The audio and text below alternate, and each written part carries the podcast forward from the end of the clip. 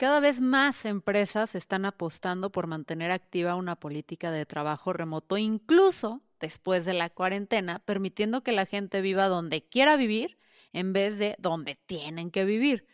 Pero esto siempre trae implicaciones porque la fantasía tiene letras chiquitas.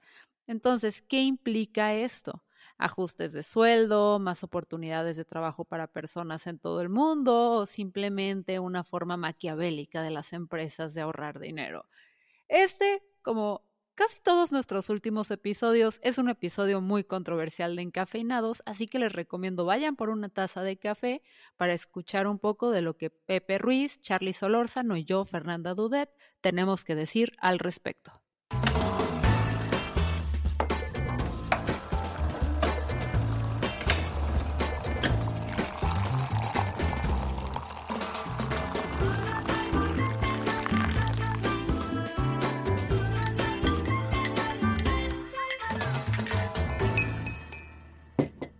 Bienvenidos Pepe y Charlie, ¿cómo están? mejorando, Fer, mejorando. Me da gusto. Mucho mejor. ¿Tú cómo estás, Fer? Yo bien, bien, aquí eh, enterándome de los cambios que se están realizando en varias empresas donde van a empezar a pagarle a, sus empleados eh, a partir de diferentes variables, incluidas, eh, pues ahora sí que la distancia, pero el artículo me lo pasaste tú, Charlie, así que platícame un poco más qué está pasando. Sí, yo creo que esto viene un poco de, esta nueva normalidad o lo que queremos pensar que va a ser esta normalidad y donde algunas empresas que se vieron muy avanzadas en decir eh, se va todo el mundo a trabajar remoto o se le da la opción de hacerlo, eh, ahora algunos eh, internamente están diciendo, ¿sabes qué? Pues sí, pero si ya no te vas a venir a vivir a, esta ciudad o a esta metrópoli que es tan cara, pues a lo mejor te voy a hacer un tabulador en función a lo que el costo de vida está ahí. Entonces, pues yo creo que eso no va a funcionar y es parte de lo que queremos platicar el día de hoy, ¿no? Vamos a explorar un poco este tema, Fer. Estamos hablando de, lo que es la nueva realidad. Planteamos en los episodios anteriores lo que pudiera llegar a ser un cambio en las oficinas, el impacto que pudiera tener toda esta nueva realidad en los temas de diversidad. Y yo creo que es interesante tocar este tema de cómo puede llegar a cambiar la empleabilidad, las oportunidades de empleo, el, este, el pensar si de veras es factible que alguien desde México pueda trabajar para una empresa en Silicon Valley de manera remota. Y si es que eso es factible, también preguntarnos, entonces, ¿esto significa que podemos en México aspirar a los niveles de sueldo de un Silicon Valley? ¿O alguien dentro de Estados Unidos que vive en Las Vegas puede aspirar a, los niveles de sueldo de, Silicon Valley? ¿no? ¿Qué es lo que puede llegar a, pasar? Pero si hay esta variación de, de, cuánto se le va a pagar de sueldos, pues ya no aspirarías a un sueldo tipo del Silicon Valley, sino que sería un ajuste regional, es lo que yo entendí, ¿no? O sea, como que un sueldo base y más dependiendo de dónde vivas, eh, se te va a pagar. E, esa es la teoría y eso es lo que están proponiendo. Sin embargo, no creo que, funcione porque si bien quieren segmentar en función a dónde vivas y pagar a eso, un componente que están olvidando es la competencia. ¿Qué pasa si la empresa llega y dice eso, pero la empresa B te da la opción de quedarte donde estás y pagarte niveles de Silicon Valley?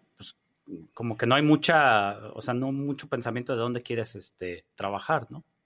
Mira, normalmente las escalas de sueldo provienen de una serie de pasos. El primer paso es lo, que le llaman la estandarización de la posición, ¿no? Entonces se trata de definir qué significa cada posición. Entonces dices, oye, vamos a definir qué significa ser este un, programador de front-end. Y después de que se define eh, lo que es la posición, entonces hay encuestas que típicamente se terminan este eh, estratificando, no sé si la palabra adecuada, bueno, se, terminan haciendo en base a diferentes regiones. Entonces es donde, donde entra este, este cuestionamiento de cuánto ganas en un lugar o en otro lugar basado en esas encuestas de sueldo. Pero yo creo que es un tema sumamente válido si es que estás hablando de sentarte en una oficina, porque vas a ir a sentarte en San Francisco, vas a ir a sentarte en la Ciudad de México, eh, pero si ya no estás sentado físicamente en la ciudad, ¿qué tanto importa el costo de vida de la ciudad contra lo que es la demanda por el talento o tus aptitudes o lo que traes a la mesa como empleado. O sea, entiendo que ya no existe esa variable, pero o sea, visto desde el punto de vista de la empresa. Muchas empresas que están en San Francisco, sobre todo las grandes, entraron ahí porque hubo programas de gobierno donde se les facilitaba para entrar, donde incluso querían como eh, gentrificar regiones, ¿no? entiendo que no todas y que ahorita ya no es, no es así porque como ya están allá, ya está el ecosistema, pero estas empresas grandotas, muchas entraron con estas, estas facilidades. Entonces, de repente, tú como empresa em, tienes esta parte donde te fue fácil entrar, repito, ahorita ya no, eh, tienes una ganancia tal que, para, mantener esa ganancia implica que tienes que tener X número de empleados pagándoles a esto. Y si de repente, pues ya no tengo que, como ya estamos trabajando a distancia, ya no tengo que pagar 10 pesos por el empleado, sino que si voy a México lo puedo conseguir en 5, pues, o sea, sí estás generando más trabajo en otras partes fuera de San Francisco, la empresa está ganando muchísimo más eh, y en ese sentido, por eso digo, pues si están ganando realmente el sueldo de San Francisco, o más bien las empresas van a ver cuál es el, el, el valor que se le da en el mercado donde está el ingeniero que está contratando. Sí, y yo creo que hay dos caras de esta moneda, ¿no? Porque el primero tú lo escribiste, seguimos con el tema de decir, oye, es que hay una empresa en San Francisco que está pagando en promedio entre 70 y 80 mil dólares al año por un recién egresado tienes una empresa en la Ciudad de México que está pagando entre 10 y 15 mil pesos al mes por un recién egresado. Entonces, si lo ves desde el punto de vista de la empresa de San Francisco, dices, oye, pues puedo abaratar mi costo y puedo este, inflar mi margen. Entonces, la empresa de San Francisco empieza a contratar a los ingenieros de la Ciudad de México. Pero luego, las empresas de la Ciudad de México dicen, oye, ¿por qué se me está inflando el costo y la atracción del talento? Me están, digamos, pirateando y robando a mis ingenieros, pagándoles el doble y entonces en México se empieza a generar un problema de, el efecto contrario, ¿no? el beneficio de utilidad de la empresa en Estados Unidos es este un, efecto negativo para la empresa en, México. Ahora, para el talento quizás es un tema este, importante, ¿no? Y, creo que por aquí viene la conversación. ¿En qué circunstancias se puede dar esto? ¿Quién se puede beneficiar y quién se puede este, afectar?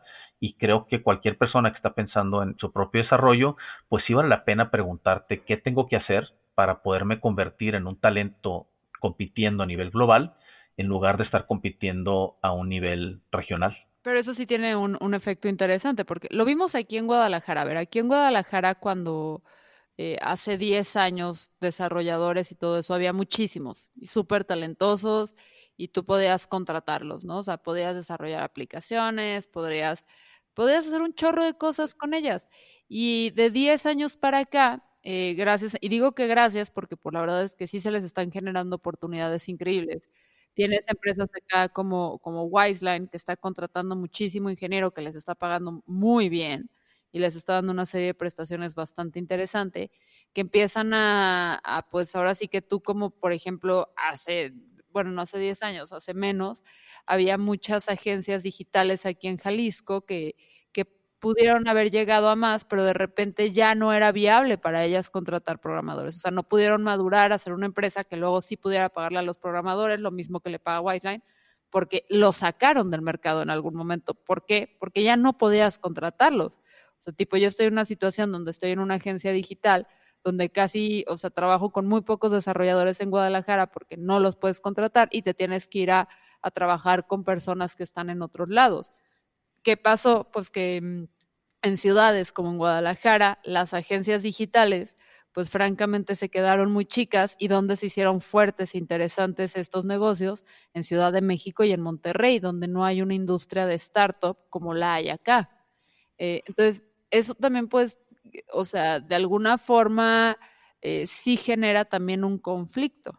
Yo creo que genera muchos conflictos, ¿eh? Este, digo, porque tiene cierto beneficio por la globalización. Eh, como mexicano pudiéramos decir, oye, pues puedo aspirar a niveles de sueldo mucho más altos, eh, haciendo trabajo para empresas que están en economías mucho más fuertes. Pero la contraparte es que también se te abre la competencia, ¿no? Ya no nada más estás compitiendo con la gente de Guadalajara, estás compitiendo con la gente de Monterrey, de la Ciudad de México, con alguien que está sentado en donde sea y con un mercado global. Y es en donde eventualmente podemos caer en una sobreoferta de talento en ciertas áreas que en lugar de generar un incremento en la calidad de vida a nivel global, más bien termina comprimiendo y termina este, aplastando la calidad de vida a nivel global. Entonces, son fenómenos yo creo que muy interesantes que tenemos que considerar y tomar en cuenta, este, porque de alguna manera tenemos que ver esto desde la perspectiva defensiva, cómo es que me puede llegar a generar una disrupción, siendo el caso que mencionas, una, una empresa en, Guadalajara que está, está siendo generada por por una, está teniendo un impacto negativo por el efecto de una empresa de Estados Unidos contratando más barato, o puedes estar viendo el tema de la ofensiva, de pensar, bueno, si yo estoy en Guadalajara, a pesar de estar en Guadalajara, ¿qué me impide a mí como empresa estar vendiendo en Estados Unidos, generando clientes en Estados Unidos, haciendo entregas digitales en Estados Unidos? Bueno, por un lado te impide la legislación, ¿no? O sea, es que donde tú vives está sujeto a las leyes del país donde estás. Entonces, aunque la comunicación y todo eso sea digital, eh, las empresas sí te pueden poner trabas, o sea, lo veíamos con, con el tema de, del software, de los rates de por Netflix y Spotify y todas esas cosas que son empresas gringas y que durante años podías pagar como que tarifas pues bastante eh, accesibles pero pues les han agregado los impuestos porque pues el producto se está vendiendo en México. Entonces, cuando tienes como que estos negocios eh, que brincan las fronteras, eh, aunque brinquen las fronteras, sí son sujetos a ley. Entonces, en ese sentido, creo que sí es uno de los grandes obstáculos que tenemos. Yo creo que sí, e, especialmente como empresa, ¿no? Pero veámoslo nuevamente desde, la, perspectiva de talento, ¿no? ¿Qué podemos o qué tenemos que hacer para poder este, generar una ola de oportunidad y, positiva en lo que pudiera ser este, el siguiente paso en, la, en una economía digital global? Y regresamos al tema de las opciones y las decisiones que tenemos de hacia dónde encaminamos nuestro desarrollo, hacia dónde encaminamos nuestra capacitación, especialmente en una era en donde estudiar algo o certificarte en algo en una institución global es más fácil de lo que jamás había sido. Y, les pongo un ejemplo. Mira, esta semana en nuestro negocio de, reclutamiento, porque eso nos dedicamos a reclutar, eh, nos contactó una empresa de Asia que tiene su distribución de mascarillas en Los Ángeles. Y en la primera conversación nos dijo, oye, pues es que lo que nosotros podemos pagar basado en nuestros cálculos para vender el producto que está llegando y está siendo distribuido en Los Ángeles eh, son 25 mil dólares al mes. Eh, nuestra primera reacción fue, híjole, no, pues en Los Ángeles es, este, es, muy difícil, especialmente considerando que tu salario mínimo es de 15 dólares la hora, lo cual refleja más o menos eh, treinta y tantos mil dólares al año, ¿no? O sea, 10 mil dólares arriba de lo que ellos querían pagar. Y conforme íbamos platicando, eh, él mismo dijo, oye, este, pero es que realmente no me interesa dónde está. Y, si me contratas un vendedor que esté en Kansas, porque la venta va a ser por teléfono, la venta va a ser por internet, lo que me interesa es que encuentren listas de contactos, que los aborden, que implementen nuestra metodología para poderlo hacer. Y pues bueno, ahí estamos, ¿no? Estamos viendo y considerando gente que pudiera estar en Kansas, pero la realidad es, ¿por qué no en Guadalajara? No sé por qué no en la Ciudad de México. Eh, ¿Cuál es la diferencia de alguien que tiene un muy buen inglés de poder dar ese servicio cuando lo va a estar otorgando desde su casa? Y cuando si te pones a pensar, la mayor parte de las llamadas de servicio al cliente de Estados Unidos siguen saliendo de call centers de México. O sea, gente, gente que pueda hacer eso la hay. Eh, nada más que ahora no necesitas el intermediario de tenerte que sentar al call center, ¿no? Lo puedes hacer con tus audífonos en tu computadora y estar este, trabajando de esa manera. Entonces yo creo que eso es lo que es importante visualizar para de alguna manera u otra romper muchos de los paradigmas de talento que tenemos y pensar que hay ciertas cosas que podemos hacer que sí tienen un mercado global de oportunidades y que al momento de pensar en una transición, al momento de pensar, oye, es que si me corren, ¿qué hago? No nos limitemos simplemente a decir, déjame este, buscar trabajo local, ¿no? Es el equivalente a decir, déjame abrir el periódico a ver qué están publicando. Eh, hay muchas oportunidades y muchas maneras de poder este, participar en esta nueva economía global. Pero fíjate que ahí sí hay un punto interesante, ¿no? Porque aunque, o sea, estás generando riqueza individual, pero también ya cuando vamos a los gobiernos, o sea, ya es donde yo digo, bueno, ¿y los países dónde van a poner un alto? Porque imagínate, yo soy, eh, yo soy el presidente de México y soy... chistes al Espero que no, Fer. Espero que no. Eh, entonces, eh, y soy miedoso, lo que quieras. Si de repente empiezo a ver que me están sacando del mercado a todas las empresas que generan riqueza, de las cuales puedo, si cobrara los impuestos como, como la ley manda y no como mis amigos me piden, donde yo tengo que recolectar impuestos porque eso es lo que se reinvierte en educación, infraestructura, seguridad, salud, etcétera, etcétera. O sea, las empresas grandes, en teoría, o las empresas son las que deberían poner más dinero que los individuos. Eh, obviamente, si tú recibes un sueldo, aunque venga de Estados Unidos, lo recibes en México, tengo entendido, tienes que pagar tus impuestos en México. Pero la empresa paga sus impuestos en Estados Unidos. Sí. Aquí en los países donde de repente empieza a haber mucha chamba, y mucha pongo entre comillas porque la verdad es que en relación a la proporción, las personas que pueden trabajar a distancia son mínimas porque son mínimos los servicios y productos que pueden tener personas que trabajan a distancia, pero también son mínimas porque aunque estés en, eh, atendiendo en ventas para alguien en Estados Unidos, tienes que tener un inglés impecable. Que, que, por ejemplo, yo no podría, aunque yo estudié en escuelas de Estados Unidos, o sea, de gringas, eh, American School y todo eso, yo creo que mi inglés no está al nivel de poder hacer de ventas. Entonces ya tienes un filtro, pero aún dando el supuesto de que, de que contratan a muchísimas personas, pues a mí como gobierno sí sería como, espérate, o sea, yo ya no estoy pudiendo, yo, ya no estoy pudiendo este, recaudar el dinero que yo necesito para mantener este país a flote y sobre todo para luego cubrir la demanda que están solicitando las empresas eh, fuera, porque si no, entonces nada más quienes puedan acceder a ese trabajo van a ser las personas que tienen eh, acceso a educación privada porque la educación pública va a decaer en el momento en el que no hay impuestos para darle dinero al Bester Gordillo, no sé qué para darle. Eh, ¿sabes, qué pasa? Que ahí eh, lo que pasa es que quitas el intermediario, porque muchas de las empresas americanas, y nosotros lo hemos visto, contratan inicialmente a los, a los empleados como contractors. Entonces, el, este empleado se hace responsable de sus impuestos. Simplemente el power shift o, el cambio es que en vez de pagar un porcentaje la empresa, se la cargan al individuo y él se hace responsable. Nada más estás pagando impuestos sobre su sueldo, no estás pagando sobre la utilidad que genera la empresa en general, que es lo que no, pero yo como agencia en México pago impuestos sobre mis sobre el, o obviamente lo que ganan mis empleados, pero también estoy pagando impuestos sobre las ventas que genero en general. O sea, sí, ahora una tajada muy, grande fuera de la recaudación. Ahora tenemos que ser realistas, ¿no? O sea, el, pensar que toda la economía se ve digital jamás va a suceder, ¿no? este, e, e, todo, todo es un balance.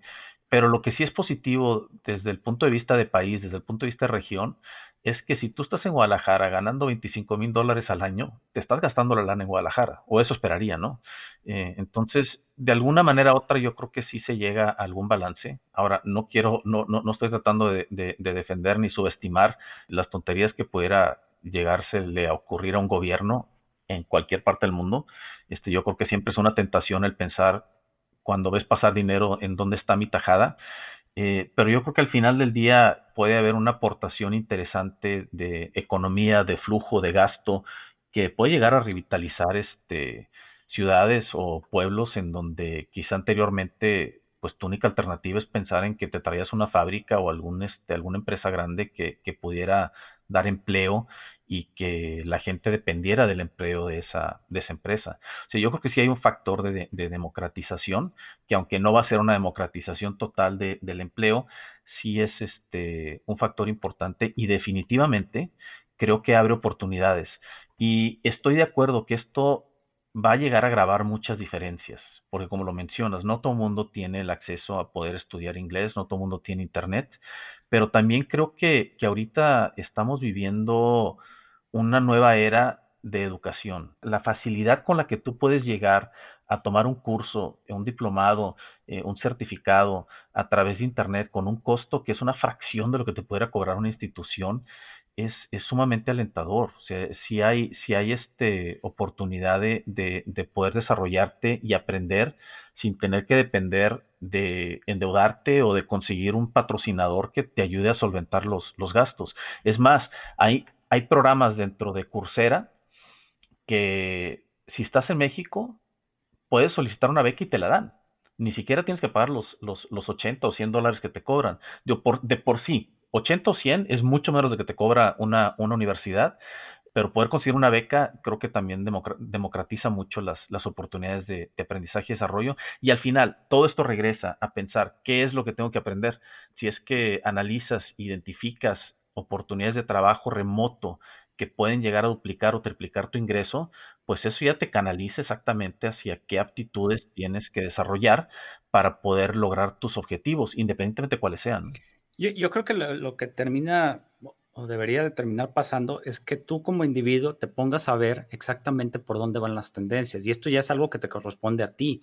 Eh, sí, el, gobierno podrá estar en contra, sí, este, habrá circunstancias que no puedes controlar, pero lo que sí puedes controlar es ver, a ver, me conviene tomar un curso en Skillshare de de cómo hacer una mejor mezcla de audio, cómo tomar este o cómo programar en Python, lo que sea, y, ponerte. Ahora, si lo vemos objetivamente y sabemos que no todos tienen las mismas circunstancias, estos tres meses o el tiempo que llevamos encerrados nos dieron un preámbulo de, lo que es. Entonces, eh, esta nueva normalidad de trabajar desde casa simplemente nos va a abrir muchas puertas si nos enfocamos. Pues sí, o sea, sí estoy de acuerdo que en, una, en el sentido individualista sí nos va a abrir muchas puertas y va a haber muchas oportunidades para un segmento muy específico de, de la población. También creo que las empresas se van a prestar a muchas injusticias porque eh, volvemos al caso ya y dejando las fronteras, pero si yo soy una empresa en, en Estados Unidos que generó 10 pesos y gastaba 3 pesos en sueldos y ahora voy a poder gastar 1.5, eh, pues me estoy haciendo más rico a partir de este beneficio que no tiene nada de malo hacerse rico hasta donde quieras. Em, pero pues es eso, ¿no? O sea, es eh, qué estoy aportando yo con este beneficio como empresa, nada más me estoy beneficiando yo. Y de repente creo que sí va a generar problemas, o sea, vemos, ahora sí vamos al caso de San Francisco, donde tienes una ciudad que ha cambiado drásticamente, o sea, como la población en, en Oakland cómo pasó de ser una población de color a una población este, blanca eh, en muy poquitos años por todo el tema de la gentrificación de San Francisco, etcétera, donde de repente si tú empiezas a adoptar estas economías donde te vas a otros lados, pues van a haber personas afectadas, o sea, los comercios que, abrieron allá, porque de repente pues podías tener muchísimos restaurantes, que te saliera carísimo la comida porque había quienes allá lo podían pagar. Si de repente vas a empezar a no tener tantas audiencias, eso sí va a generar crisis en aquellas ciudades que le invirtieron al tema de este, tráete a tu gente a vivir acá y desarrollen desde acá. Eh, y no es a la industria per se de la tecnología, sino todas las industrias que se generaron en torno para mantenerlas.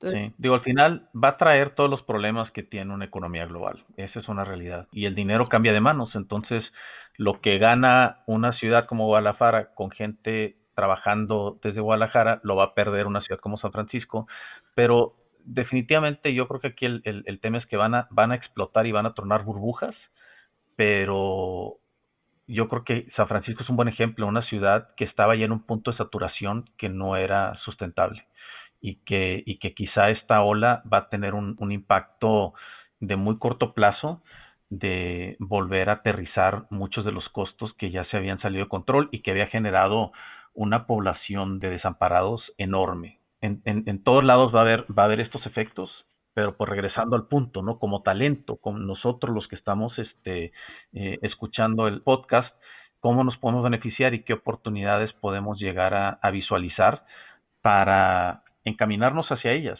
y, aprovechar estas, estas nuevas tendencias. Ah, no, como, como o sea, como talento mm, que forma parte de un equipo está increíble. O sea, está increíble, desarrolla tu inglés, desarrolla los skills que estés solicitando al mercado en ese momento, que sí lo puedes hacer en línea y todo eso. Eso es indiscutiblemente eh, una gran oportunidad. Pero sí me cuestiono todo lo demás. no, definitivamente. Y sabes qué, Fer, estamos ahorita en un entorno este, geopolítico increíblemente complicado que yo creo que cuando al principio preguntas, oye, ¿cómo están? Y respondo mejor, es porque creo que por lo menos hay ciertas cosas en donde se empieza, se empieza a sentar el polvo y por lo menos empezamos a tener una línea de visión de exactamente este, en dónde van a estar estas nuevas oportunidades, cómo las, que las cosas se van a, reacomodar. Y yo creo que eso es lo, a lo que podemos aspirar, simplemente tratar de navegar de una mejor manera la ambigüedad y perseguir estas oportunidades que esta crisis nos está trayendo, porque al final las hay y creo que se van a dar este mucho más oportunidades. Especialmente cuando, cuando en el país la necesitamos, ¿eh? O sea, es, yo creo que entre más este, restricciones y, y más problemática vemos en el país, más vale una oportunidad de poder estar compitiendo en un mercado global. Pues sí. Pues muchísimas gracias Pepe y Charlie por su tiempo hoy. Fer, que estés muy bien y cómo te encontramos en... ¿Ya no estás en Twitter? No, estoy, ahorita harta de Twitter porque me traen todos por todo. Entonces estoy como le dudé en todas las redes sociales, pero en Twitter ahorita estoy pausada. Muy bien. ¿Y tú, Pepe? Yo estoy en Twitter todavía, en José Jorge Ruiz. Muy bien. Y yo estoy en en Twitter y en Instagram como César Noé. Muchas gracias por escucharnos. Les dije o no que este tema iba a estar bueno. Recuerden que estamos en todas las redes sociales, como lo dijo Charlie, pero tomamos sugerencias. Si quieren que investiguemos un tema o traigamos alguna inquietud particular a este podcast, qué mejor manera que hablando, porque el que no habla al podcast no lo escucha. Eh, repito, yo soy Fernanda Dudet, estuvimos con Pepe Ruiz, Charlie Solórzano y Angelini González o Ángel González como nuestro productor. Chao.